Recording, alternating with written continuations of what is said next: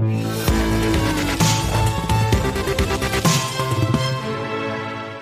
autorités ont donc décidé eh bien, de desserrer la vis sur le crédit immobilier. Bonjour Philippe Taboret.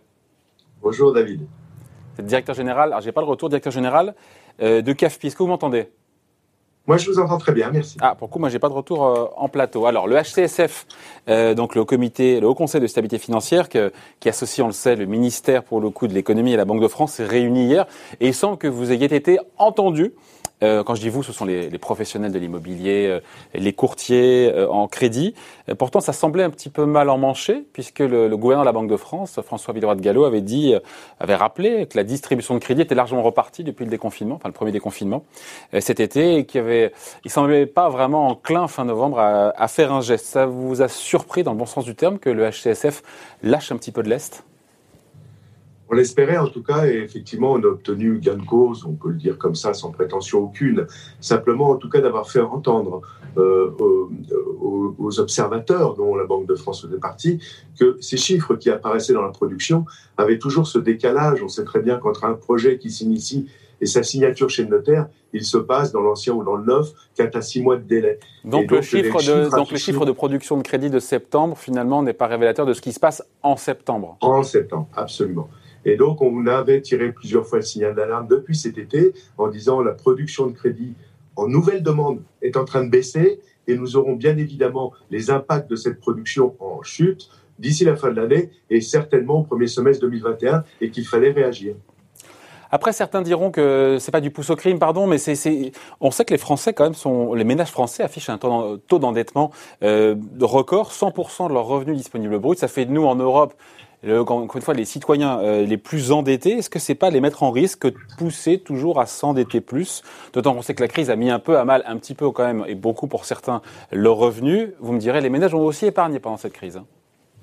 Alors, il ne s'agit pas, David, pour nous d'augmenter le risque euh, sur le financement de l'immobilier, et c'est bien en cela qu'on s'est expliqué auprès des autorités.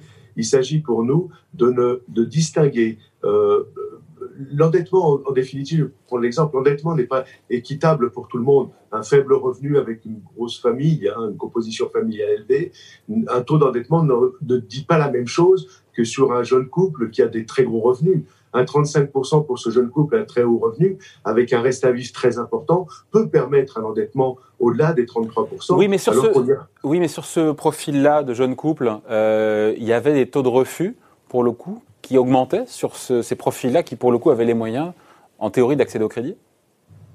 Oui, mais aujourd'hui, si on, entendait la Banque de France dans ses consignes, il s'agissait de respecter ces critères. Euh, d'ailleurs, certaines banques ont du mal à les respecter, apparemment, dans, dans les comptes rendus. Euh, euh, et donc avait tendance à les accepter, à les respecter ou les appliquer de façon de plus en plus rigoureuse. Et on avait des aberrations, c'est-à-dire qu'un bon client qui avait un bon projet bien ficelé avec des, une sécurité, c'est-à-dire pas de risque d'emploi, compte tenu d'un employeur qui aujourd'hui euh, serait euh, dans, la, mouvance de ceux qui subissent la crise économique, hein, le tourisme, l'hôtellerie, etc., euh, et qui avait les revenus suffisants avec un risque à vie suffisant, se voyait refuser simplement son crédit, alors que son projet de vie et d'installation était complètement compromis. C'est ça qu'on a voulu rectifier. Bon, justement, ces recommandations de, fin 2019 euh, ont été allégées, encore une fois, par le HCSF. Le taux d'effort passe donc de 33 à 35% On rappelle que ce sont les mensualités rapportées aux revenus et la durée maximale de crédit, c'est plus 25, c'est 27 ans. Est-ce que ces, allègements, selon vous, sont suffisants ben, pour justement je ne sais pas si c'est le terme, mais resolvabiliser encore une fois certains ménages ou faire passer des dossiers qui jusqu'à présent, malheureusement, euh, étaient retoqués? On pense notamment, et c'est ce qui a pu pousser cette décision à être vue comme une décision politique, à aider les jeunes. Oui, alors euh, attention, les 27 ans, ne nous trompons pas, euh, les 27 ans sont autorisés seulement pour euh, les constructions, le, financement ou l'achat de, de, biens neufs, hein, promotion immobilière, construction ou rénovation, qui nécessitent une période de différé entre euh, le, le, la signature du contrat de crédit et son déblocage à 100% euh, des fonds prêtés, euh, puisqu'en fait, c'est cette période d'anticipation de deux ans qui permet effectivement au crédit de démarrer réellement. Donc ça touche en fait, une fraction du marché. ans la durée maximum avec deux ans d'anticipation. De, de, Donc cette borne des 25 ans qui passe à 27, c'est dans une configuration particulière, notamment dans le neuf, Absolument. pas pour tout le monde. Après, les 35%, les 2% de marge possible. Ça change vraiment l'équation? Pardon Ça change l'équation vraiment?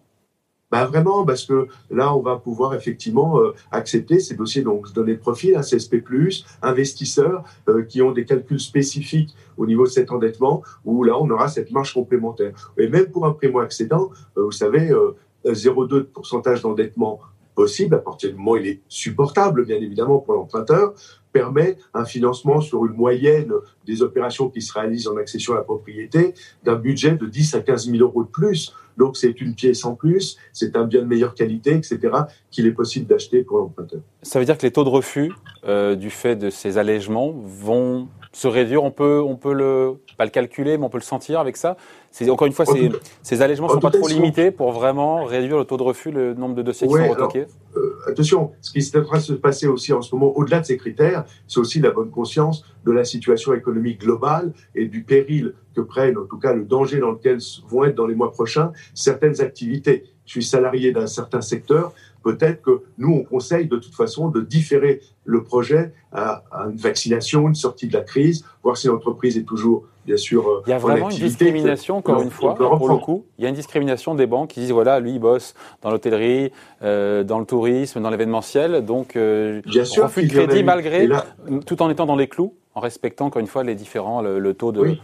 C'est ce que je veux exprimer, c'est qu'il y a deux choses différentes. Il y a l'approche du risque face à notre client banquier et courtier, on est conscient d'une situation, on ne va pas faire prendre des risques, on ne va pas prêter à quelqu'un qui est en danger ou qui risquerait de ne pas pouvoir payer. Ça, c'est notre responsabilité, notre devoir de conseil. Mais les clients, ils peuvent entendre ça Il y a des critères, les critères du HCSF, qui eux sont des coups prêts qui ne distinguent pas cette analyse. Et donc, c'est ça qu'on a combattu. On n'a pas combattu euh, le, le, le, la prise de risque, on ne veut pas faire prendre des risques, on veut simplement que ce ne soit pas des coups près et qu'on laisse le bon sens, l'analyse du professionnel se faire dans ces approches. Donc c'est euh, ce taux d'effort qui passe de 33 à 35% vous êtes satisfait? On est satisfait, on avait demandé d'autres critères, mais on est déjà satisfait, euh, fortement satisfait qu'on ait débloqué des situations pour le neuf, qu'on ait permis à certaines catégories d'emprunteurs de quand même pouvoir emprunter, et on a, on a cette souplesse qui est élargie parce qu'il y avait plus que 15% de gens qui dérogent aux règles habituelles et qui peuvent emprunter. Philippe, il faut préciser un peu les choses. Ce taux de flexibilité qui est accordé aux banques pour qu'elles prêtent était de 20% sur l'ensemble de leur production de crédit. Ce taux passe de 15 à 20%, donc ça va aussi dans le bon sens. Absolument, ça va dans le bon sens. On souligne juste que euh, nous sommes, nous, intermédiaires de crédit euh, à la charge par nos, par nos clients d'un tiers de la clientèle des emprunteurs immobiliers en France.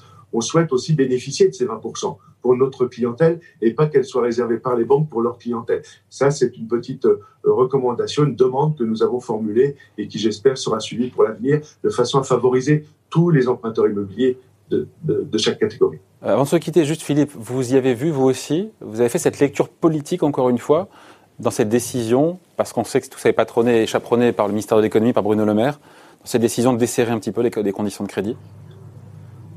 Ça dessert, excusez-moi, j'ai mal entendu David, mais ça dessert un peu les, clous, c'est ça c'est Non, c'est juste, est-ce que vous avez vu dans, cette, dans ce choix du HCSF, euh, vous avez eu cette grille de lecture comme étant un choix politique? Pour aider les jeunes ménages, les primo-accédants qui déjà subissent parce qu'ils sont en temps partiel, parce qu'ils n'ont pas de job, ou en tout, cas, en tout cas pour ceux qui en ont un, d'avoir plus de facilité, en tout cas moins de difficultés à avoir un crédit immobilier. Lecture politique ou pas dans cette décision La philosophie, ou plutôt l'esprit politique hein, de ces mesures ou de ces rectifications de mesures, euh, c'est bien sûr, la Banque de France protège le système bancaire avec les risques économiques, mais euh, le ministère auquel on a agi euh, aussi préserve l'économie du pays dans toutes ses composantes. Tous les écosystèmes immobiliers aujourd'hui étaient touchés par ces critères, euh, puisqu'on on, limitait l'accès à la propriété, l'accès à l'investissement immobilier, on, interdisait à certaines catégories de, nos concitoyens de profiter de ces taux bas pour réaliser des projets de vie. Il s'agissait de participer à la relance économique. Et l'ensemble de l'écosystème étant touché, il nous fallait assouplir un peu ces règles. Le ministère a pris cette décision pour permettre essentiellement aux primo-accédants de se loger, c'est quand même un devoir essentiel et c'est un besoin primaire, et puis bien sûr à toute la chaîne de l'immobilier, la construction est en, est en difficulté aujourd'hui. Donc mm. il faut permettre la relance de la construction immobilière le bien nécessaire. Donc satisfait, même si encore une fois on finit là-dessus, le taux d'effort passe de 33 à 35 certains diront 2 mais ça change vraiment la donne pour beaucoup de gens qui vont pouvoir accéder au crédit. Vous voyez, on va repermettre à certaines personnes qui étaient exclues d'accéder au crédit, de favoriser la primo-accession et puis de relancer la construction. Merci donc. Point de vue signé Philippe Taboret, donc directeur général du courtier CAFPI. Merci, au revoir. Merci David, au revoir.